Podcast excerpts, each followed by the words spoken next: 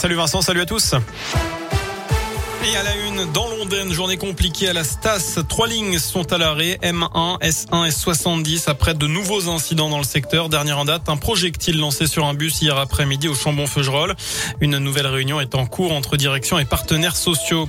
À retenir aussi des centaines de bottes de paille parties en fumée. Un incendie s'est déclaré la nuit dernière dans un hangar agricole à Saint-Forgeux-l'Espinasse dans le Rouennais. Une vingtaine de pompiers sont intervenus pour éviter toute propagation. Certains étaient encore sur place tout à l'heure en surveillance alors qu'une dizaine de beaux ont été mises en sécurité.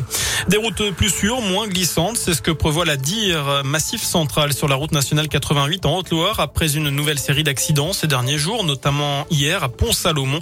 D'après le progrès, un chantier est programmé début octobre pour poser un enduit de haute adhérence. Ça devrait durer deux semaines.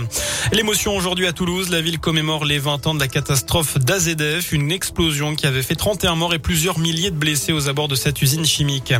Cédric Jubilard reste en prison, sa troisième troisième demande de remise en liberté a été rejetée. Mise en examen pour le meurtre de son épouse Delphine Jubilard, il clame toujours son innocence et doit être entendu prochainement par les juges d'instruction.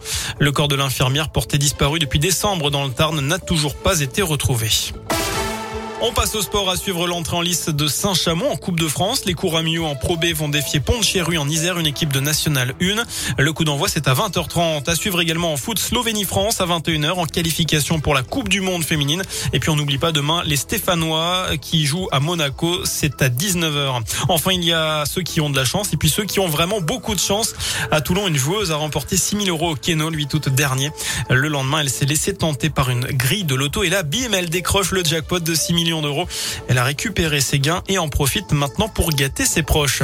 Voilà pour l'essentiel de l'actu sur Radio Scoop. Le prochain point avec l'info dans une demi-heure. Je vous laisse en compagnie de Vincent et de Nico. Merci beaucoup.